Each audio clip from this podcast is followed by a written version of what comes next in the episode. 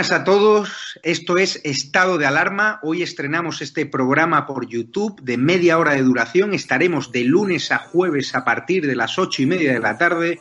Y este programa nace porque al igual que tú estás cabreado con ese gobierno central que podría haber hecho mucho más contra el coronavirus que ya se ha llevado cerca de 3.500 personas por delante, ese gobierno que nos mintió, que nos dijo que solo iba a haber un contagio y que podría haber actuado antes, viendo la que estaba cayendo con la pandemia tanto en China como en Italia, pues hemos decidido montar esta plataforma de libre expresión ante los intentos del gobierno central de usar ahora los minutos de televisión pública que acaparan para lanzarnos desinformación y propaganda. Por eso desde aquí vamos a desmontar sus mentiras, vamos a daros la verdad y vamos a apoyar a los profesionales sanitarios, a la fuerza y cuerpo de seguridad del Estado y a esa población civil que vive confinada, que vive aislada y harta de ver al vicepresidente del gobierno saltándose la cuarentena hasta en tres ocasiones.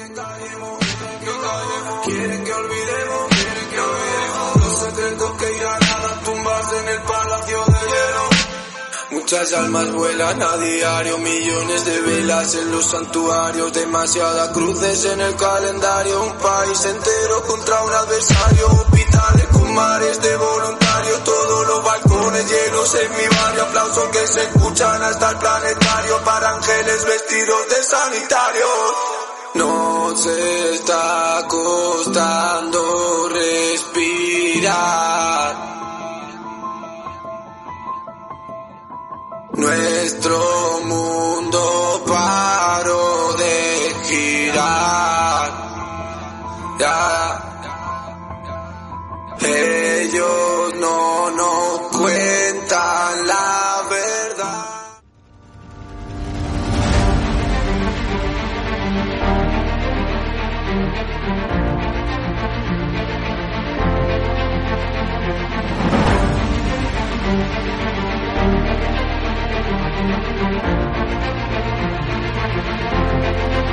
We'll be right back.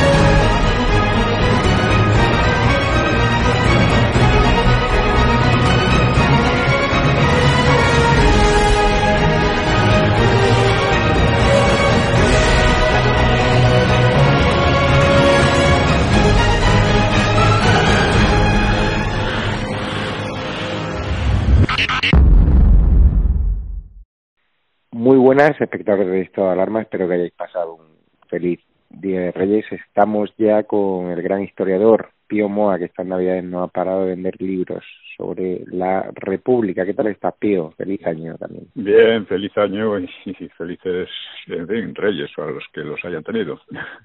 Esto pinta eh, mal, ¿no? La entrada de año también, ¿no? Datos del paro catastróficos, esto sigue mintiendo.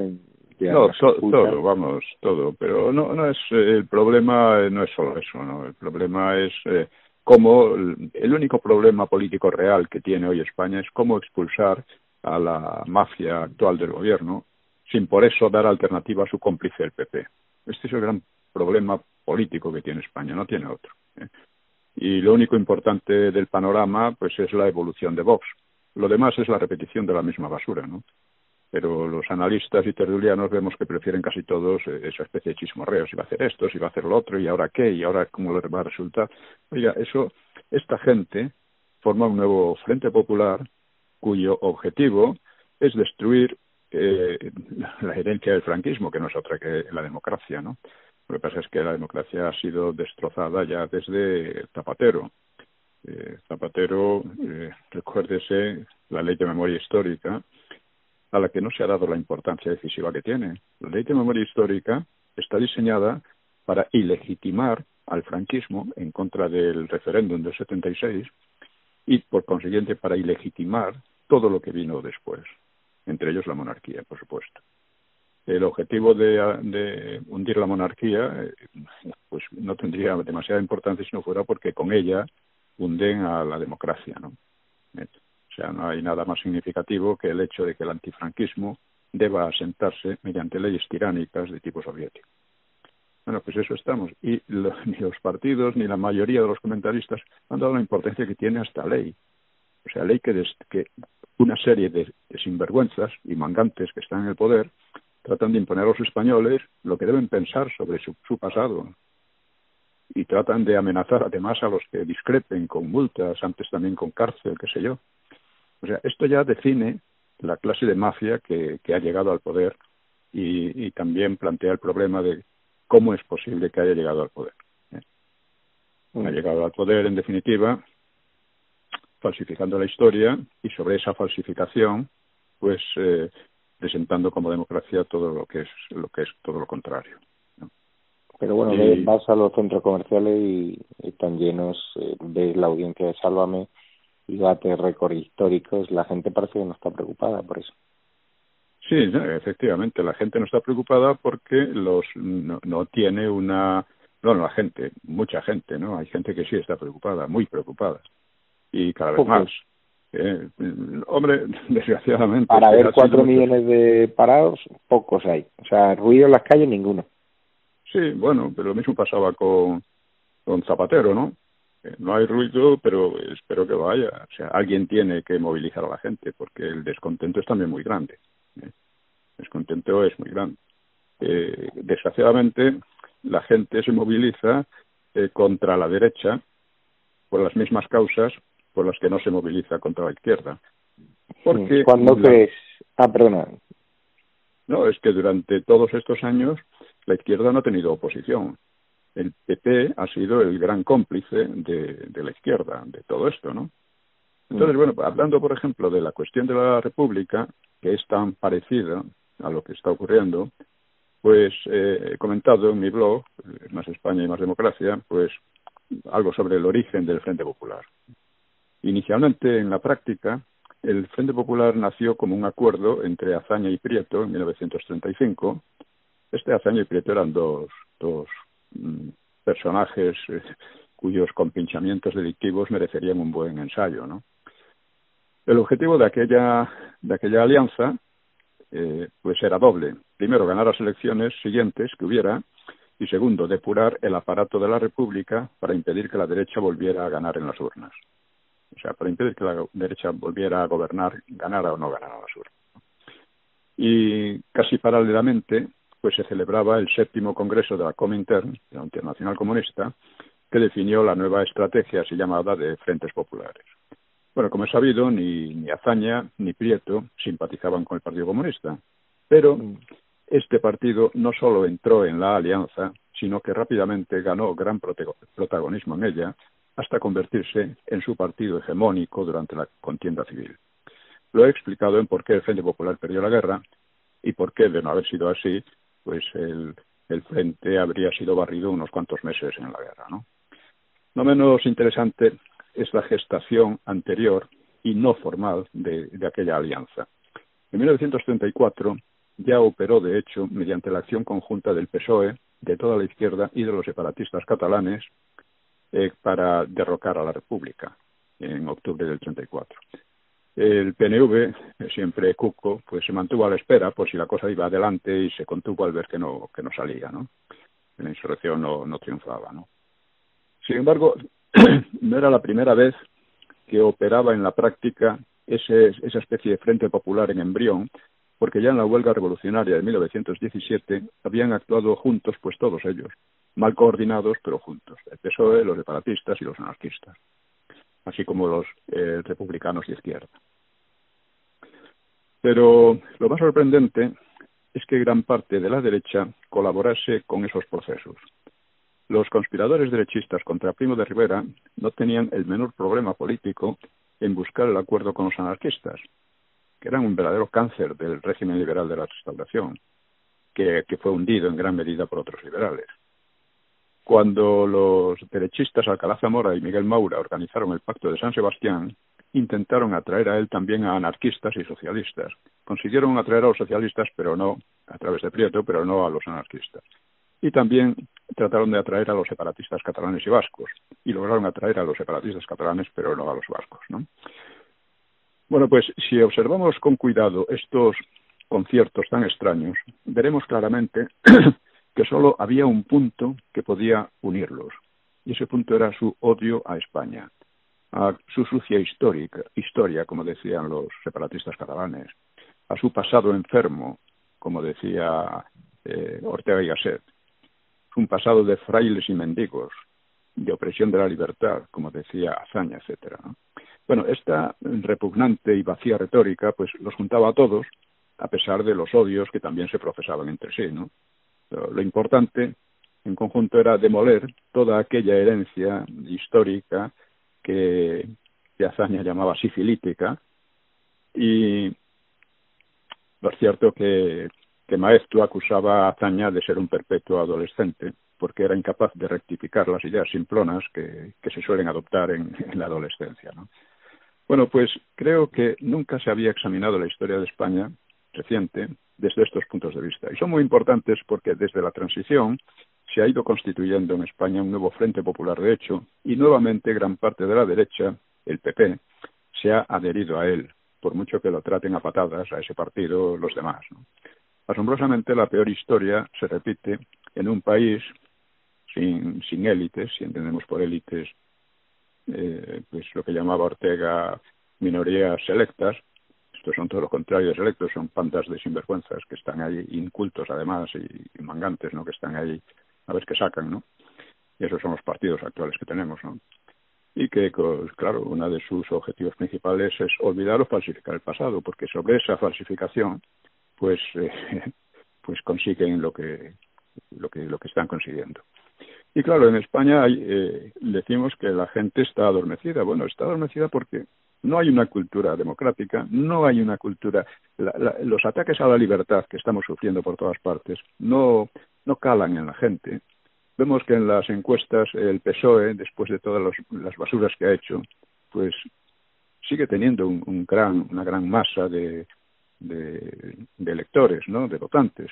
Y lo mismo pasa con el PP aunque hay algo nuevo también, insisto, hay algo nuevo. Primero, se habla de España, se habla mucho de los españoles, ya no es como durante todos estos años en que era todo lo contrario, y eh, o sea que España estaba prácticamente prohibida, pero la idea de España está cuajando, está calando de nuevo, y eh, tenemos un partido que, mm, que está atacando todo eso. Esperemos que lo siga haciendo. Insisto en que la, la, el Vox debería ser el centro de todo el análisis que se haga, con sus debilidades y sus fuerzas, pero que es, la es lo único nuevo que hay. Y eso único nuevo que hay está arrastrando a muchísima gente. En el blog también he tratado cosas como esta. la cuestión del rey emérito. Entonces leo un titular que dice, solo, apartado y con problemas de movilidad ha celebrado Juan Carlos su cumpleaños. Bueno, Juan Carlos, que según la leyenda oficializada durante 40 años, por derechas e izquierdas, pues eh, fue el hombre que trajo la democracia y la reconciliación a España, pues vive como un apestado. Claro, ¿vive así por su corrupción? Pues no, porque quienes le acusan y acosan son tanto más corruptos que él. Pero eso, que los corruptos le acusen de corrupción, constituye el retrato perfecto de lo que ha pasado en España en estos 40 años, de la farsa interminable en la que estamos metidos y que alguna vez tiene que, tiene que acabarse, ¿no? Luego ahí veo que hay gente, por ejemplo en Cataluña, que dice que votará al Partido Socialista porque es el voto útil, ya que los demás no tienen posibilidades, ¿no? Bueno, el voto útil ha sido una plaga de la democracia, porque ha privado de voz y voto a millones de españoles. Eso lo ha aprovechado sobre todo el PP para embaucar a los ingenuos y timoratos y seguir la misma política que el PSOE y los separatistas. O sea, cuando se da por sentado que un partido alternativo no tendría diputados, se consigue precisamente que no los tenga. ¿Eh? Es necesario que, el, y afortunadamente para mucha gente está cambiando eso, ¿no? ¿Eh? Y, en fin, en el blog vengo tratando también, bueno, yo tengo este blog, Más España y Más Democracia, y tengo también un programa eh, en Radio Ya, también en YouTube y en, por iVox, que se llama Una hora con la historia. Aquí hemos venido tratando la historia criminal del PSOE, que debiera ser conocida y por desgracia no lo es, por desgracia sobre todo debido a que el PP no ha querido nunca atacarle por ese lado, mientras el PSOE sí ha atacado por ese lado por la historia al PP. Pero eh, esto hace que la gente no tenga una idea clara de casi nada. ¿eh? Entonces, aparte de lo que está pasando en España, que es evidentemente lo que más nos interesa, tenemos lo que está pasando en Europa, en USA y en otros países. Y es que estamos yendo hacia un totalitarismo sin precedentes.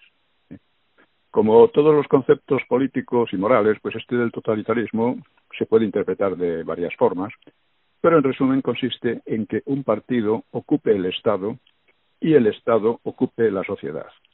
El nazismo iba en esa dirección, que, llevó, que llegó a su ápice en la Unión Soviética. ¿no? El en la Unión Soviética el Partido Comunista ocupaba el Estado y el Estado ocupaba la sociedad, pero totalmente. ¿no? Bueno, el totalitarismo no solo anula las libertades políticas, sino también la libertad personal. Libertad personal es la libertad que tenemos sin, que se inmiscuya el gobierno o el Estado en ella. ¿eh?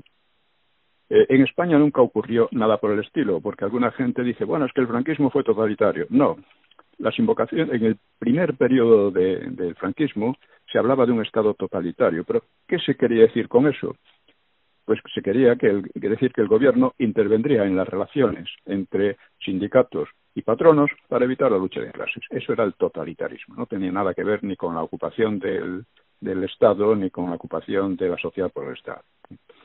En el franquismo, el Estado nunca ocupó la sociedad, sino que lejos de ello fue mucho más pequeño en presupuestos y en atribuciones que incluso en las democracias liberales. Y eso suponía una gran libertad personal. Tampoco hubo un partido que a su vez ocupara el Estado, ya que se componía de cuatro partidos, se llamaban familias, pero eran partidos de hecho, que disponían de considerables libertades políticas, eh, tenían prensa, organizaciones propias, etcétera.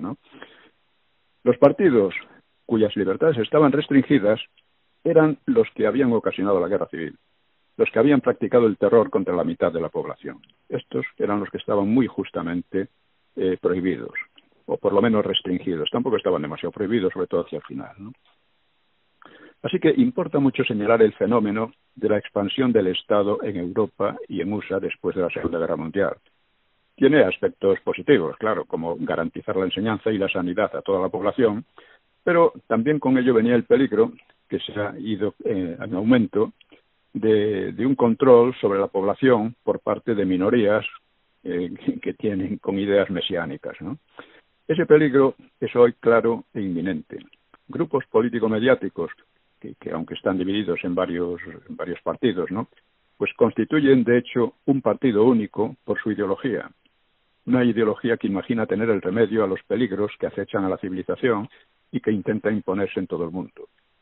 En esta marcha, pues eh, apoyada en unos medios económicos enormes, pues atacan las libertades y tratan de marginar a las minorías opuestas, incluso a las mayorías, como ocurre tan claramente en USA, donde los medios de masas atacan directamente a los intereses, sentimientos y aspiraciones de la mitad de la población. Esto es algo fundamental y no se habla de ello. Y algo nuevo en este mesianismo totalitario es el intento de controlar y perseguir no solo los actos, no solo el pensamiento, sino también los sentimientos libres y espontáneos de la gente, ¿no? O sea, destruyendo las bases de la moral, tratan de, definir como delito máximo el odio. Con eso definen, con eso del odio definen las posiciones contrarias a su ideología. Pero esa ideología es la más cargada de odio. Es la ideología multiculturalista, que trata de segar las raíces cristianas de la civilización occidental y que culpabiliza, achacándole todos los crímenes presentes en los últimos milenios de la historia humana, y que va más allá, culpabiliza al hombre blanco. El hombre blanco es el gran criminal para estas ideologías. ¿no? Su criminal abortismo, o sea, ellos son racistas, un racismo, en fin, distinto del tradicional, pero evidente, ¿no? Eh, tiene también otro, otra, otro aspecto de su odio, es su criminal abortismo, que provoca la matanza masiva de vidas humanas, inocentes e indefensas, además, ¿no? Su feminismo y su homosexismo tratan de extender la igualdad ante la ley hasta suprimir las diferencias naturales entre varón y mujer que son necesarias para el sostenimiento de la vida. De vez diciendo el feminismo es el odio al género humano, como decía, achacaban los romanos paganos a, los cristianos. ¿no? Su ecologismo llega al ataque al propio ser humano como supuesto destructor inevitable de la naturaleza. Son ideologías de muerte no solo por los millones de abortos que provoca, como, eh, como su, el cuento del derecho de la mujer, abstracto, ¿no? Y hoy vivimos en una verdadera sociedad de pesadilla, ¿no? Y clarificarla y despertar de ella van a ser las tareas fundamentales de la presente generación, si es que quiere o puede asumirlas. Por poner un ejemplo, le, voy a eh, le voy a poner unas cosas que, que decía una, vicepresidenta de la, de la, de la UNICEF, nada menos de la UNICEF, ¿eh? decía cosas como esta. Decía que al hombre blanco había que exterminarlo, había que gasearlo, que el hombre blanco, eh, o sea, que era, una, era un mal para, para la humanidad y para la naturaleza y para todo. Nos encontramos con gente, eh, decía, todo lo que tengo que decir a los blancos es cesad de reproduciros. Esta señora es, es negra, se llama Afsa Aksar, es vicepresidenta de la UNED. Eh, dice, no, dice, soy una extremista antiblanca, el mundo estaría mucho mejor sin los blancos, etcétera. Una diputada francesa, Obono, de origen africano, claro, ha legitimado, legitimado la fórmula jode a Francia. Claro, decía uno, vaya usted a Costa de Marfil a decir, jode a Costa de Marfil a ver qué le pasa, ¿no? Estas cosas se están produciendo, es una especie de, suicidio ¿no? de, que, está ocurriendo en Europa. Y bueno, estas cosas, si uno eh, no tiene más que ver las, eh, las ideas que expresan, por ejemplo, las teóricas, llaman teóricas o pensadoras feministas, y es que están verdaderamente chifladas. ¿no? Esto lo ha explicado muy bien el historiador eh, Fernando Paz, en conferencias, etcétera, que ha recogido precisamente las cosas que esta gente dice. ¿Y qué es lo mejor?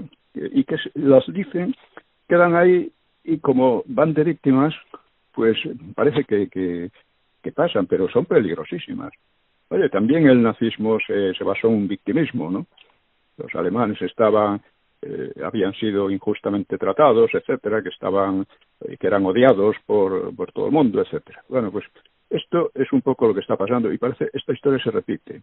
Lo mismo que en España se está repitiendo la historia de la República. Y la base de esa historia aquí es la, en España, es el odio a España, el odio a, su historia, el odio a su cultura. Y, ese odio a España es también el odio a la libertad. ¿eh?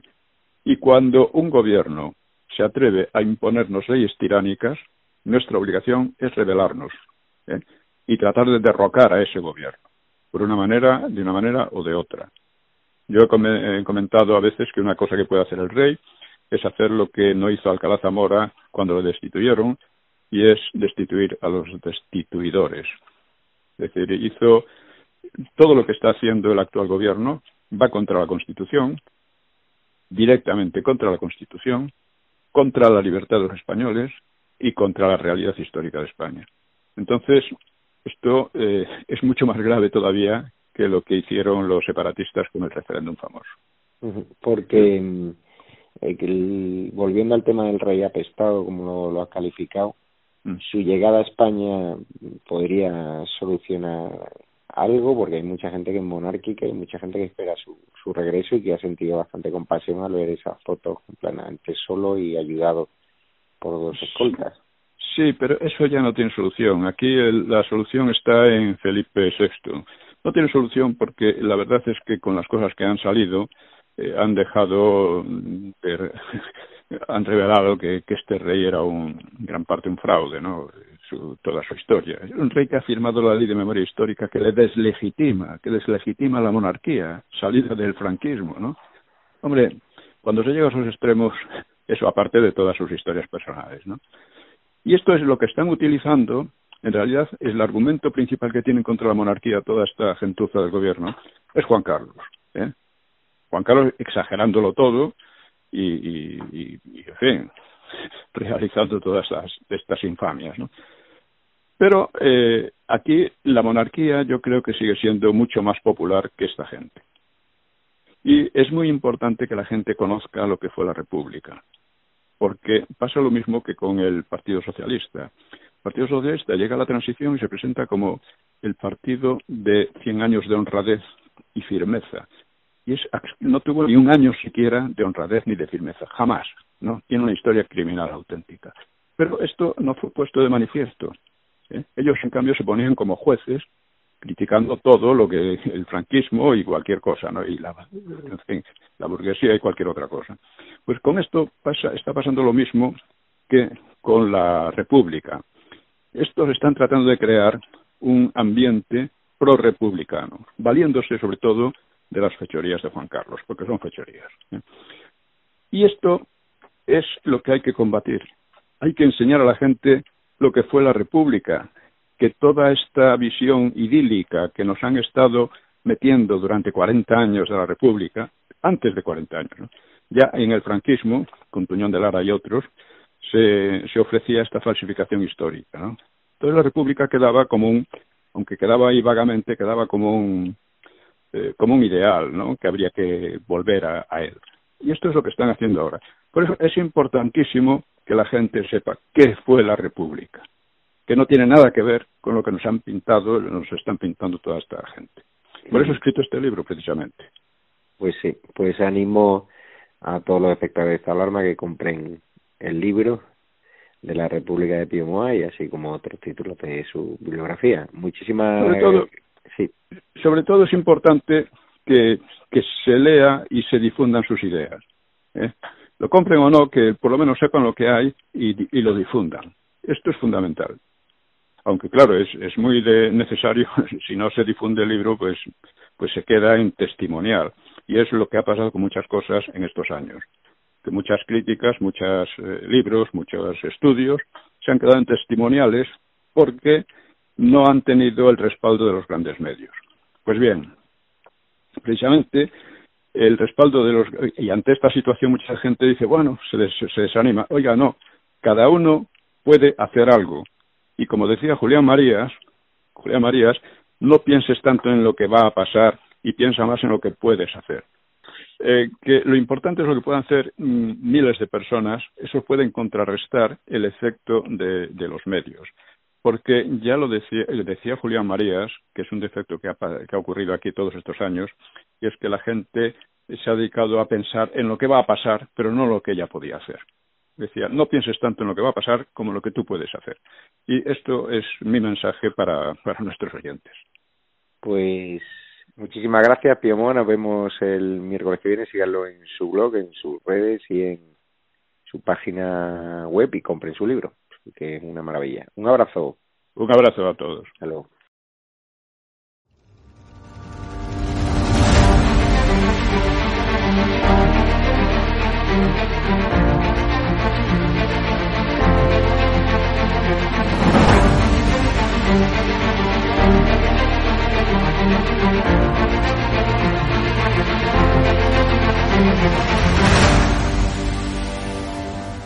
Hecho, hay un conocido periodista con un canal en YouTube que los programas sobre Galapagar eran día sí, día también.